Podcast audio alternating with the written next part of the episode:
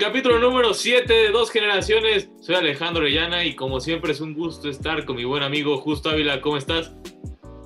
¿Qué tal, mi querido Alex? ¿Qué tal, banda de Dos Generaciones? Un saludo a todos, como siempre. En esta ocasión, un saludo a toda la banda de Mexicali, cómo no. Y bueno, mi querido Alex, pues ya estamos listos para, para este cabalístico séptimo capítulo de Dos Generaciones. Sí, así es, ya estamos listos, pero ahora sí, ya tenemos, ahora sí ya tenemos intro para, y cortinillas para todo, entonces vamos con la, la cortinilla del NFL.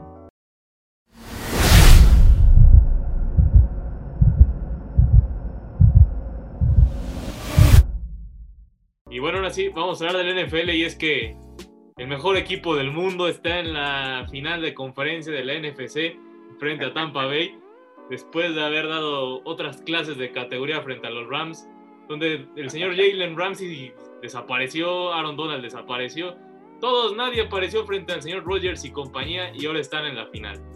Muy, muy este, muy estratégico tu, amigo Rogers, eh, los Packers muy bien, con mucha autoridad le ganaron a, a los Rams que intentaron hacer, hacer de las suyas, intentaron complicar el partido pero resolvieron muy bien las situaciones de, de apremio que llegaron a tener, que no fueron muchas en el, en el, partido. Y bueno, tus Packers, que tenías un poquito de miedo, ¿eh? Con, miedo, pero, pero, finalmente, finalmente sacaron, sacaron la chamba y están en, en, la final ya de conferencia a un pasito del gran juego. Creo que yo le tuve más miedo a Jalen Ramsey de lo que tuvo Davante y compañía. Davante incluso se lo llegó a comer en tres ocasiones. Nunca he visto que a Jalen Ramsey lo hicieran ver tan mal como en este juego. La verdad, lo dije en Twitter. Nunca le había visto un partido tan malo a Jalen Ramsey como en este domingo pasado. No, y es que también, ya, o sea, también eh, juega mucho el rival al, que te enfrentes. O sea, te digo, muy estratégico el cuadro de, de Green Bay, muy estratégico Rodgers. Jamás se le vio nervioso, jamás se le vio complicado. Digo, es un viejo lobo de mar pero digo, la verdad es que con mucha prestancia, con mucha autoridad, con mucha categoría, ahora sí, digo, ya no voy a seguir hablando también de los, de los Packers, sino aquí mi amigo Alex se va a emocionar, pero bueno, la verdad es que lo hicieron muy bien y bueno, ya están, ya están a casi nada, nada más tienen encima a un titán para, para llegar al Super Bowl. Así es, al señor Tom Brady, el que ya hemos dicho varias veces que es el mejor jugador, bueno, más bien el jugador más ganador en la historia del NFL, no, yo no lo categoría como el mejor, yo no pondría ahí como el mejor jugador de la historia por ciertas cosas en cuanto a que no, quizás no es el tipo más talentoso que ha existido ni más, pero sí obviamente es el más ganador y lo sabemos, a seis anillos de Super Bowl no los tiene nadie, así de fácil. Y ya, míralo, con otro equipo, para todos los que decían que era Bill Belichick y Brady no existía, resultó al revés. Y un partido este de, de Tampa con, contra los Santos. Un partido bastante interesante, casi, casi en todo el partido, y me recordó las buenas épocas de, Brady. Muchas veces eh, Nueva Inglaterra iba abajo, iba abajo, iba abajo y esperaba el momento para irse arriba. Así fue ahora con, con Tampa Bay. Y digo, yo creo que a todos los aficionados de los Santos, a todos los aficionados y, a los que admiran tanto a, Drew Brees, qué bárbaro, ¿eh? tres intercepciones y la última fue dramática, ¿no? Tenían el partido, eh, por lo menos si no lo ganaban, lo, extendían a tiempo extra. Y Drew Brees, digo, ahí parecía novato, ¿no? Pareció novato en esa jugada. Sí, y qué manera tan triste de despedirse, ya que recordemos que se habla fuertemente que es el último partido de Drew Brees, y incluso parece que ya está confirmado este asunto. Pero qué manera tan triste de despedirse con tres intercepciones en un partido así. Y sobre todo, la, jugada que me llamó la atención fue que el pase de anotación de los Santos fue de James Winston, ni siquiera fue de Drew Brees. De así vemos cómo le faltaba ya, ya no había, ya no hay, ya no hay fuerza en ese brazo. Lo mismo que estábamos comentando alguna vez de Peyton Manning, le pasó a Drew Brees, pero de una forma más lamentable.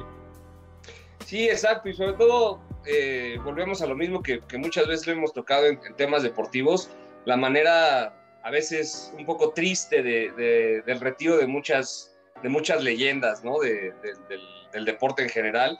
Eh, obviamente no le quita nada su gran trayectoria, digo, es un hombre récord en la NFL, tiene un anillo de supertazón, pero sí, lamentablemente quedó un poquito corto eh, ante, ante, Brady en este, en este duelo y aparte, pues con edades similares, ¿no? Los dos.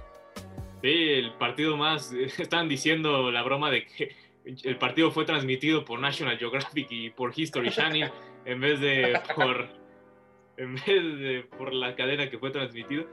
Pero sí, o sea, un partido entre uno de 43 que se ve entero y, y, que lo vemos en su mejor momento contra uno de 42 que ya estaba, que se vio que ya fue el final triste de la carrera de Drew Brees, una carrera brillante de uno de los mejores mariscales de campo de la historia. Sí, claro, un, un, ídolo venido a menos, ¿no? Obviamente guardando sus proporciones, como lo que le pasó también ya a, que comentamos en, en partidos anteriores a, al gran, al gran este, Big Ben, ¿no? Sí, al Big Ben Roethlisberger. Pero bueno, ya vámonos del otro lado. Los Buffalo Bills llegaron a la final para la sorpresa. Si tú te quieres, si tú te quieres ir del otro lado adelante, yo. No, no, no, o sea, del otro lado del charco con la AFC. Vamos a hablar del partido de, de Buffalo. Buffalo derrotó a Lamar, solo sé correr y no sé lanzar. Para Lamar Jackson lo derrotaron este, en esta ocasión. Así que, ¿qué esperamos de Buffalo? ¿Cómo ves a los Bills? Pues mira, yo creo que fue un partido, ya lo comentábamos eh, tras bambalinas, era como un, este, cuando eran torneos largos, como un Tecos Correcaminos de la jornada 21. O sea, eh, los Bills de Buffalo hicieron lo que tenían que hacer para ganar. Tú ya lo, me, lo, me, lo, mencionaste, fue un insufrible el partido, pero creo que ganaron con lo justo los Bills, no se cansaron de más, no se exigieron de más. Realmente el rival no les ofreció mayor, este, mayores complicaciones y bueno, se viene un partido muy interesante, digo, ya hablaremos de los jefes, pero creo que lo hicieron muy bien los, Bills con autoridad, igual que, que, los Packers. Son a los dos equipos que, que, veo más fuertes y con más posibilidades de llegar al, al gran domingo. Pero bueno, tienen una, un gran equipo, ¿no? Y bueno, todos los aficionados de los Bills que han esperado años, décadas enteras para ver a su equipo de nuevo protagonista en el gran domingo, pues, pues ahí está, ahí está la posibilidad. Tienen enfrente, van a jugar contra, ni más ni menos que contra el coreback en este momento más, más popular y, y, contra el mejor equipo porque es el campeón. Sí, pero de Buffalo también hay que recordar lo que tienen. O sea, su equipo no es poca cosa. O sea, tienen a Devin Singletary, tienen a John Brown, tienen a, obviamente, Stephon Dix, que está en un momento impresionante. Dawson Knox, que es bueno. En defensa, Davis White tienen a Edmonds, que es bueno. Entonces, que es un equipo muy completo de Buffalo. El problema es que son jóvenes, a diferencia del de Kansas City, que ya es un poco más grandecito y por eso radica el que digamos que es un poco mejor, ¿no? Yo creo, a, a, a, este, a colación de lo que tú digas, no sé cómo, cómo lo veas tú desde ese punto de vista, pero yo creo que de los cuatro que están en las finales de conferencia, siento yo que es el equipo más equilibrado entre ofensiva y defensiva. Sí, sí, exacto, sí. Hay que recordar que sí, la cantidad de talento que tiene ese equipo es increíble. O sea, ya, ya hasta radica en lo. Dices, ¿cómo, ¿cómo consigues esa constelación de talento? Por ejemplo, vemos del lado de Green Bay cómo tiene a Lazard. Eh, si desaparece Davante Adams y está Lazard y, y el buen MBS que me causa tantos dolores de cabeza cada semana. Pero ves acá, entonces tiene McCall Harman, que es un jugadorazo. Travis Kelsey también está muy cañón, el mejor a la cerrada de toda la liga. Tyreek Hill está en otro nivel. Van a recuperar al señor CEH. Tienen a Le'Veon Bell. En defensa de Matthew, que es un increíble. D. Ford. Entonces, sí, es, demasiado cansa. Hasta buen, buen pateador tienen, imagínate. así es, así es. Tienes toda la razón. Oye, y el, el rival son los, los jefes, el actual campeón. Que vaya, que sufrieron contra esos cafés que por poco hacen la chica, ¿eh? Tuvieron la oportunidad cuando se lesiona por la conmoción eh, eh, Mahomes, sale del partido, tienen la oportunidad, esa posesión que, que, que pudieron llevarla más, eh, duró nada más tres oportunidades, no pudieron este, progresar y después les, les vuelven a anotar y, y la verdad el, el, sueño de los cafés se, se, termina, pero hay futuro en ese equipo y bueno, Kansas City pues es un, es un tándem muy, muy complicado, ¿no? Sí, de los cafés, increíble cómo habían logrado, o sea, sí lograron competir a pesar de, que no entrenaron muchos de sus jugadores y que, por ejemplo, Denzel Ward siguió sin entrenar, así de fácil. Ahorita está bien descansado y el, el buen hombre. Eh, también Cleveland apoyó, a, lo que usó fue correr mucho con, con Karim Hunt y con Nick Chubb, les funcionó. Y Mayfield jugó bien, o sea, yo no sé por qué la gente le reclama tanto a Mayfield y jugó bien, o sea, es un buen jugador Baker Mayfield, a mi forma de ver. No, y, aparte, te digo, en, con ese mariscal de campo tienen bastante futuro. Yo creo que tiene mucha eh, eh, hilo de dónde sacarle a este Green Mayfield por, por, la, por la capacidad que ha mostrado en toda la temporada y no quedó corto en el, en el juego. Ya hablábamos de, de Breeze y todo, eh, al caso contrario de, de, Mayfield, la verdad es que lo hizo muy bien. Digo, a lo mejor la novatez le, le, le jugó, le jugó chueco, pero yo creo que fue un, es un, un, tipo, un mariscal de campo con muchísimo futuro y yo creo que lo vamos a ver trascender en la NFL. Sí, espero no equivocarme. Esperemos, esperemos. Y también los gente de los cafés, porque finalmente tienen un coreback con manos, como hemos dicho varias veces. El señor Mayfield sí es bastante, bastante bueno. A mí sí me gusta Baker Mayfield. Yo no sé por qué a la gente no le gusta tanto. Yo no sé por qué defienden tanto, a, por ejemplo, un Philip Rivers y un Baker Mayfield no, bueno. lo matan. Entonces Pero, yo, yo debo es, entenderlo ya. Lo que es, es que lo que pasa es que lo que es este para ti las Chivas y Philip Rivers, eh, no sé a quién odias más, mano. y eso que no hemos llegado a Juan Carlos Osorio, imagínate. No, bueno, amigo mío, este programa, este, este espacio es para hablar de cosas padres, de cosas eh, interesantes del deporte, no de desgracias, ¿no? pues bueno, a ver, ¿quiénes creemos que van a llegar al Super Bowl? ¿Tú cómo ves? Uy, pues mira, de la conferencia americana eh, está muy reñido, la verdad es que es el campeón contra un equipo sensación. Me voy a ir por los Bills, voy a apostar por los Bills. Quiero que, que un amigo que tengo muy, muy querido, mi querido Estuardo Vargas, que creo que es el único que conozco que le va a los Bills, que por cierto vive allá en las Alemanias, eh, esté contento y, yo creo que los Bills van a estar en, la, en el, gran, en el gran juego del domingo. Y por el, por el lado de la conferencia nacional, pues digo, ya es una moda llevarte la contra, ¿no, mi querido Alex?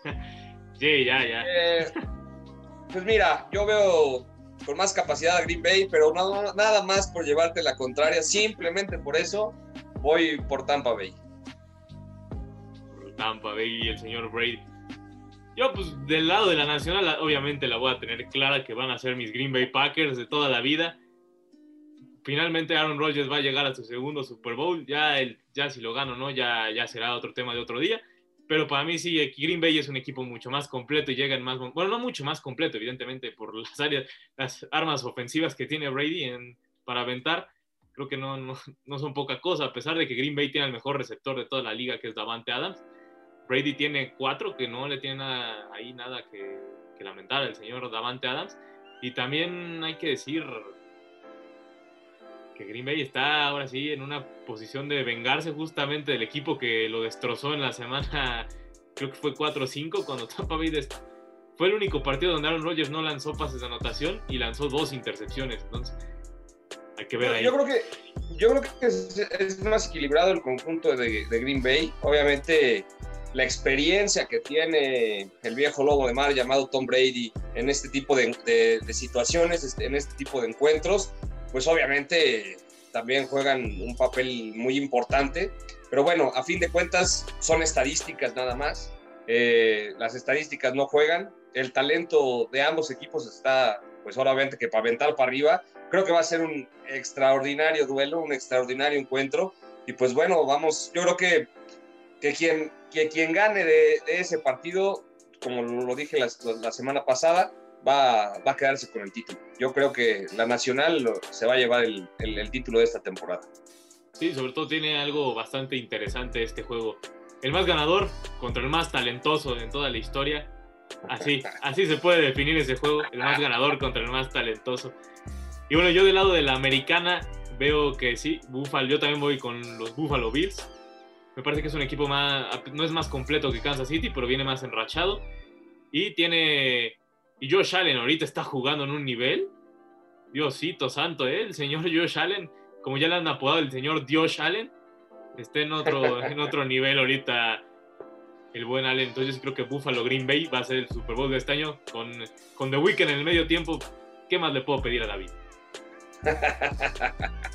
muy bien, muy bien, mi querido Alex. Ya, ya tronándote los dedos ese gran, gran juego. Y pues bueno, vamos a ver si, si la próxima semana aquí mi querido Alex está contento, está feliz o va a estar no, de capa caída. Sí. Si pierde no me presenta, sí, ya de plano. Vamos a, vamos entonces vamos a este, empezar a pensar en un conductor suplente para el, para el programa siguiente, porque tal vez, tal vez mi querido Alex esté ahogando sus penas con unos vasos jaiboleros. Pero bueno, ¿qué más tenemos, mi querido amigo? Sí, ahora sí, vámonos con el, día en la memoria de, digo, el, ya se me fue la onda, el ex-Ray con Philip Rivers, el hombre que tiene más bebés que partidos ganados de playoffs. Así que escuchemos. Esto es el ex-Ray de 2G, donde las estadísticas te desnudan. Philip Rivers, el mariscal de campo de los nueve hijos, decidió terminar su carrera tras la derrota de su equipo, los Potros de Indianápolis, a manos de los Bills de Buffalo, en la ronda de comodines. Rivers jugó 17 años en la liga. Llegó a la liga para la temporada de 2004, con la pick número 4 global, aunque si bien fue elegido por los Gigantes de Nueva York, después de que Eli Manning se hubiera negado a jugar en San Diego, hicieron un intercambio y Rivers llegó a los cargadores, donde sería una leyenda y compartiría equipo con personajes como la Danian Tomlinson, Antonio Gates, Keenan Allen, entre otros. En 16 años en San Diego, Rivers rompió todos los récords posibles después de sustituir a Drew Brees para la temporada de 2005. En San Diego acumuló 227 juegos, 123 ganados, 50.721 yardas y 397 pases de anotación. Seis veces estuvo en el Pro Bowl y fue líder de yardas lanzadas en 2011. En su año, en los Potros de Indianápolis, Rivers acumuló 4.129 yardas y 24 anotaciones. Todo esto parecería brillante, pero Rivers solo cuenta con 5 victorias de playoffs en 12 juegos disputados, 16 pases de anotación y 10 intercepciones, para un rating de 85 global en juegos decisivos, por 107 que tiene en la temporada regular, una gran diferencia. Así es como se despide Rivers, una leyenda de la temporada regular que nunca pudo ganar un juego importante.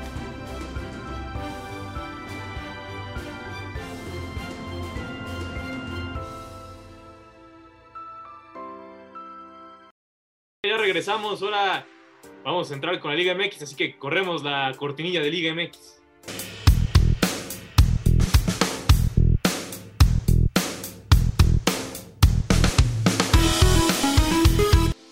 Bueno, ¿qué, nos dejó esta jornada? Justo, a ver, cuéntanos en esta jornada que yo la sentí muy insufrible, la verdad. Estuvo muy triste esta jornada.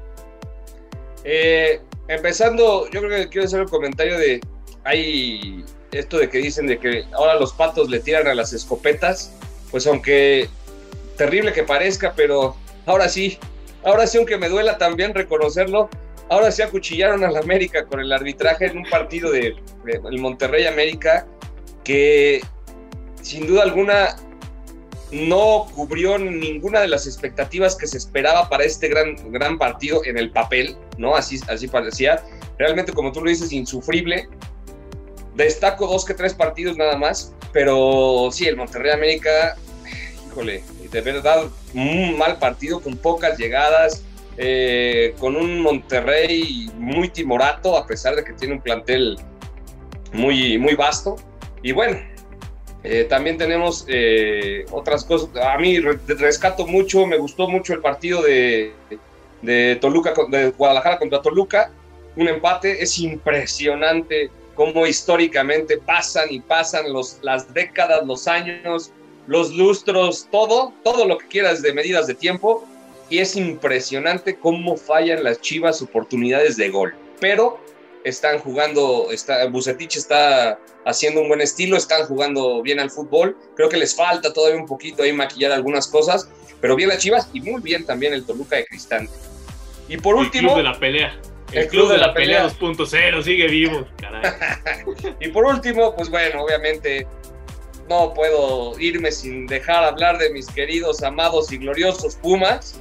La verdad es que a pesar de que mucha gente iba a decir que iban a cambiar el estilo de juego. Destaco varias cosas del partido contra eh, el Monarcas Morado, como ya se le conoce al equipo que dirige Tomás Boy.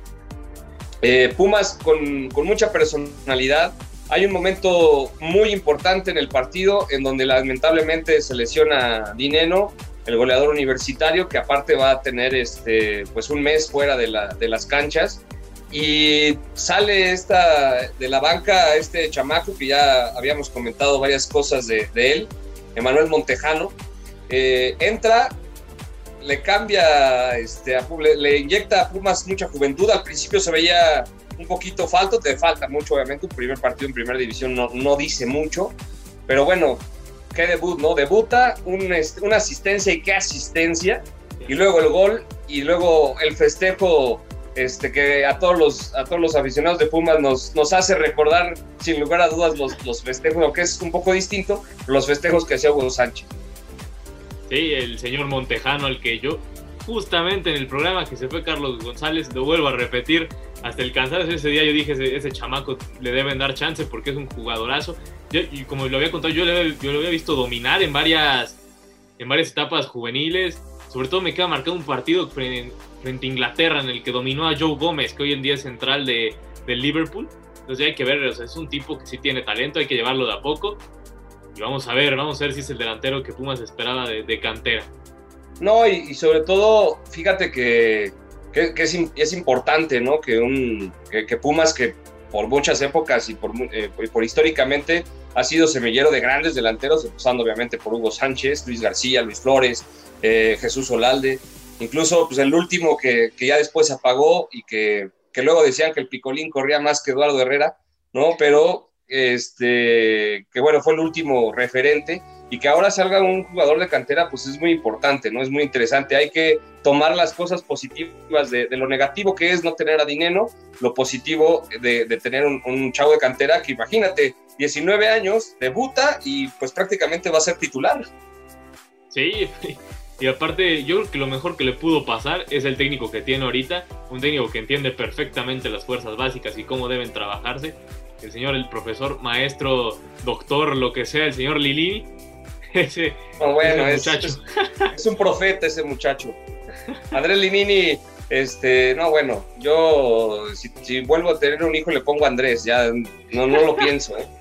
Oye, y, mira, también hablando de, de la Liga MX, eh, muchos cuestionan y muchos eh, critican al, al, campeón después de dos, de dos partidos, de una derrota ante Tigres y de un este, empate contra Pachuca sin goles.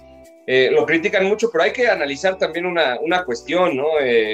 León prácticamente junto con, igual que Pumas, pero bueno, la, la juventud a lo mejor de Pumas le ayuda más eh, el equipo de León pues no tuvo pretemporada prácticamente después de ser campeón, tuvieron una semana de vacaciones, regresaron al trabajo y a la otra semana ya estaban en, competencia. Entonces, obviamente las curvas de, rendimiento, obviamente cuando llegas a, la, cima hay un, hay, un, hay un bajón un poquito a veces dramático, pero es natural, es normal y yo creo que León se, se va a reponer.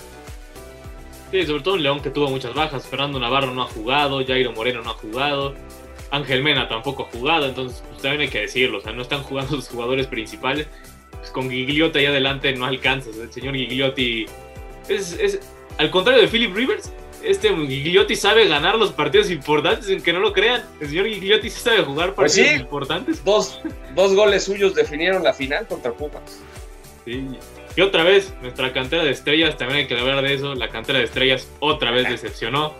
El Atlas de nuestro querido amigo Beto, otra vez en el pozo. Y frente al Querétaro, un Querétaro que le ganó con un gol de, Chico, que no, no, cuando llegó Chico al fútbol mexicano, así, así te lo dejo. Con un golazo del buen Chico. Eh, híjole, es que el Atlas, digo, ya lo comentábamos en el capítulo anterior, es, complicado, ¿no? Analizarlo, pero bueno, vamos a, vamos a tenerle paciencia al Atlas. Sigo sosteniendo que no, está, no juega mal, no juega mal al fútbol. Diego Coca creo que tiene que encontrar también ese, ese punto de balance para no solamente jugar bien, sino empezar a sumar. No vamos a ver en esta, en esta siguiente jornada cómo le va al cuadro rojinegro, pero bueno, eh, la verdad es que, que no han hecho mal las cosas eh, en, digamos, en, el campo de juego, lamentablemente no se, les, no, se les están dando los resultados. Y, otro, y otra cosa que, quería hablar y quiero este, resaltar, y desde ahorita lo digo, no obviamente no lo, no lo postulo para candidato al título, pero sí como un animador. Aguas con el Necaxa, ¿eh? El Necaxa del profe Cruz no está jugando mal, está jugando muy bien al fútbol lleva dos partidos. Eh, el primero casi lo saca contra Mazatlán, un 3-2, y ahora le ganas a Luis 1-0, que bueno, también cortesía de Pablo Barrera, que mandó el, penal a las nubes. Pero bueno, eh, la verdad es que Necaxa no está haciendo malas cosas, está jugando bien y yo creo que puede ser un gran animador de esta liga. ¿eh? Sí, del, del señor Josep Guardialupe Cruz, tristemente perdieron a Unai Bilbao. Oye, te he escuchado muchas puntadas, pero creo que esta se lleva todo, ¿eh? ¿Cómo, cómo otra vez el nombre? Eh, Josep Guardialupe Cruz. Josep Guardialupe. no, maravilloso ese apodo, ¿eh? No, extraordinario. Yo creo que mejor apodo no le han puesto al, al profe en su vida, ¿eh? no, ahorita yo creo que ya, ya debe estar marcando para venir acá. José Guardialupe Cruz, muy bien. Sí, la verdad es que lo está haciendo bien, ¿eh? Tristemente perdieron a un Bilbao por un problema de los, de los de producción de la cancha. Literalmente, no hay otra forma de decirlo. Fue culpa de ellos que se le hayan metido ese clavo horrible al que estaba haciendo el mejor central de la liga, sin duda. Oye, porque es dramático, ¿no? Este, impresionante herida que se le, que le, causó ahí en la rodilla a este central que, que, tú mencionas, pero sí, ¿no? Y que digo, yo creo que son ahí errores de, de, de primaria, ¿no? De kinder, porque digo, obviamente se tiene que cuidar en todos aspectos, en todos aspectos la, la, seguridad de los jugadores. Y la verdad es que sí, sí fue dramático la, la situación, ¿no? Eh, muy, muy triste, ¿no? Que, que, haya pasado este tipo de cosas, pero bueno, ojalá que, que en lo sucesivo haya más, este, más atención en eso. Y bueno, otra cosa ya para, hacer, para terminar con esto de la Liga MX, yo creo que pues no está de más comentar este tema complicado, ¿no? Porque obviamente se prenden los focos rojos y la alarma, ¿no? De, de, que si siguen estos casos así, se pudiera incluso otra vez suspender la liga por la, por la cuestión de los casos de, de COVID alarmante, sobre todo en Monterrey, que fueron entre jugadores y eh, empleados del, del, club, 25 casos que obviamente también eh, perjudicaron al América, que fue el equipo que, que, que jugó contra ellos la, jornada anterior, y que incluso, por ejemplo, jugadores de la talla de, de Guillermo Ochoa, pues salieron positivos. Sí, también muy triste esto y ojalá todos los de Cruz Azul, yo creo que Cruz Azul es el único que quiere que suspendan la liga, ya dicen ya paga esto, ya estuvo. Pero sí, una Oye, tristeza que esté pasando esto.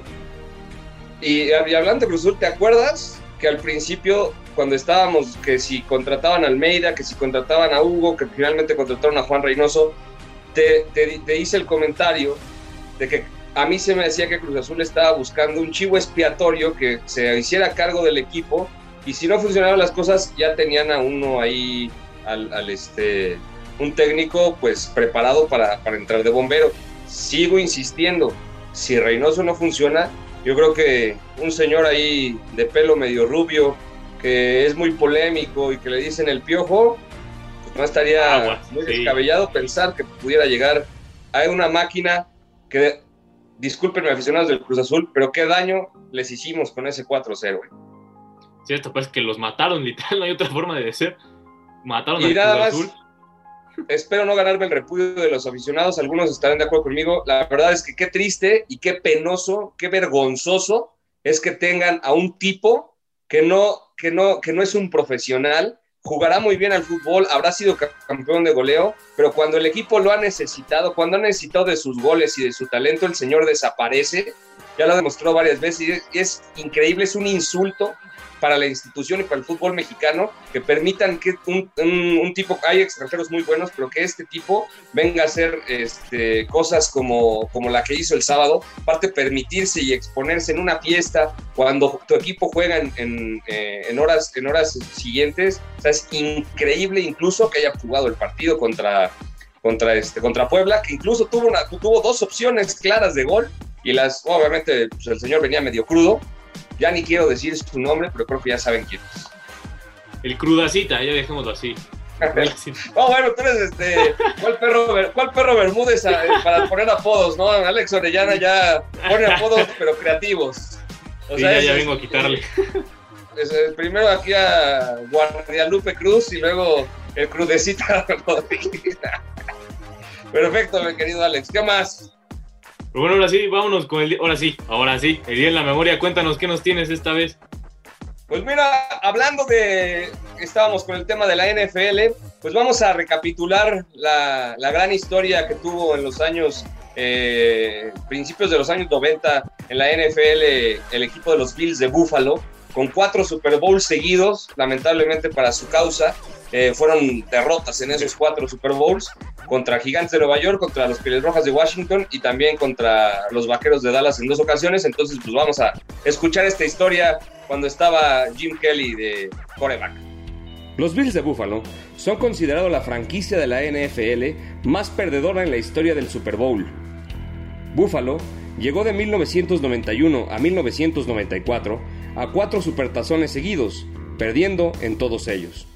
En 1991, en el Super Bowl 25, cayeron ante los Gigantes de Nueva York en uno de los partidos mejor jugados en la historia del Superdomingo. El huésped del New Era Field perdió 20-19. Lo dramático fue el gol de campo de 47 yardas que falló Scott Norwood en los instantes finales, que les hubiera dado el anillo de campeón. Un año más tarde, cayeron ante los Rojas de Washington 37-24 y en 1993 los Vaqueros de Dallas les propinaron una paliza de 52-17 en el Super Bowl 27, muy recordado por la actuación de Michael Jackson en el espectáculo de medio tiempo. Finalmente, en 1994, consumaron sus cuatro tropiezos al hilo, cuando de nueva cuenta los Vaqueros de Dallas ganaron ahora por 30 a 13. Aquellos Bills brillaron con figuras como su coreback Jim Kelly y el receptor Thurman Thomas, pero nunca en un domingo de supertazón. Y bueno, ahora vámonos con el fútbol internacional y es que el Real Madrid viene de hacer un ridículo impresionante. Impresionante contra un equipo de cuarta división. Yo creo que si tú y yo nos unimos unos cuantos borrachos en la calle, podríamos hacer un mejor equipo que, le gana al Real Madrid y aún así. Ahí tenemos banda, ahí tenemos banda que, que, que todavía servimos para el pan ball. Yo creo que si hacemos un, equipo, un equipo, sí, sí este, sí le damos batalla al Real Madrid, eh, en la versión de ayer, obviamente. No, es, es impresionante, digo, lo saben, soy eh, aficionado del club merengue y es, muy triste, es muy lamentable que un equipo de esa, de esa talla no pierda, digo, puede pasar en cualquier momento, pero híjole, es, es bastante lamentable. Primero el, el fracaso en la, en la Supercopa de España contra el Athletic de Bilbao y luego este partido contra el Alcoyano o sea, con todo respeto de, del Alcoyano, pues un equipo de cuarta división, con un hombre menos, contra figuras de talla internacional. No puede ser que el Real Madrid haya perdido de esa manera. Yo creo que, pues, sin duda alguna, no, no quiero buscar culpables, porque pues muchas veces es, es parte de las circunstancias del deporte, del fútbol en este caso, pero yo creo que ya un ciclo se tiene que cerrar, ¿no? Yo creo que hay jugadores que, ya cumplieron su etapa, no quiero decir que ya no sirvan, no, pero yo creo que ya llega un momento, no, no porque no sean buenos, sino porque llega un momento en que ya te envicias, en que ya, en que ya no hay para dónde dar hacia adelante y, tiene, y tiene que haber un, recambio, un recambio generacional, muchas situaciones, ¿no? Muchas, muchas cuestiones que, pues que tienen que, que servir como de, ya creo que ya tocó fondo en Madrid y tienen que servir para, para, para regenerar esto, ¿no? Y bueno, también pues la, la, este, la gente mucha, en, muchos lados piden la cabeza de Zidane.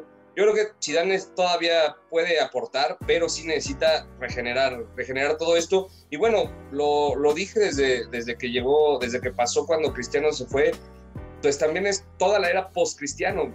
Tiene, tiene que haber un efecto colateral y, y, no es inmediato, ¿no? Y se está viendo. Así, así es. No, no quiero decir que Cristiano haya sido el Madrid y sea más importante que los demás, no, pero pues sí de un peso específico muy importante y pues bueno, ya, ya ha llegado la, la, etapa de, de, que haya un recambio, sobre todo también porque hay muchas figuras como Sergio Ramos que ya no están contentas con, con la presidencia.